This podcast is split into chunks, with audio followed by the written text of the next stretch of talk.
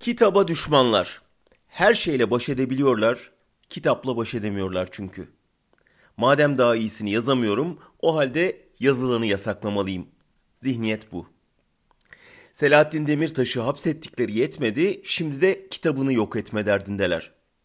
Çünkü Demirtaş içeride kaldıkça türkü oluyor, öykü oluyor, desen oluyor, fikir oluyor, kitap oluyor, büyüdükçe büyüyor. İktidarın yazı nefretini, kitap korkusunu anlayabiliyorum da muhalefetteki savunma refleksi beni şaşırtıyor. Şimdi aktroller çıldırmış gibi saldırıyor. Diyorlar ki Demirtaş'ın kitabı İstanbul Büyükşehir Belediyesi'ne ait İstanbul Kitapçısı'nda da satışa sunuldu. Cevap şu. E ama bu kitaplar meclis kütüphanesinde, PTT'nin sitesinde, DNR'da da var.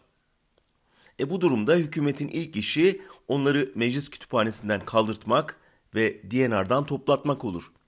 O zaman İstanbul Belediyesi de kaldıracak mı?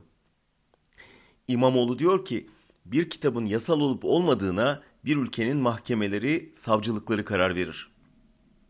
E bu durumda da hükümetin ilk işi o kitapları takibata alması için savcılara talimat vermesi olur.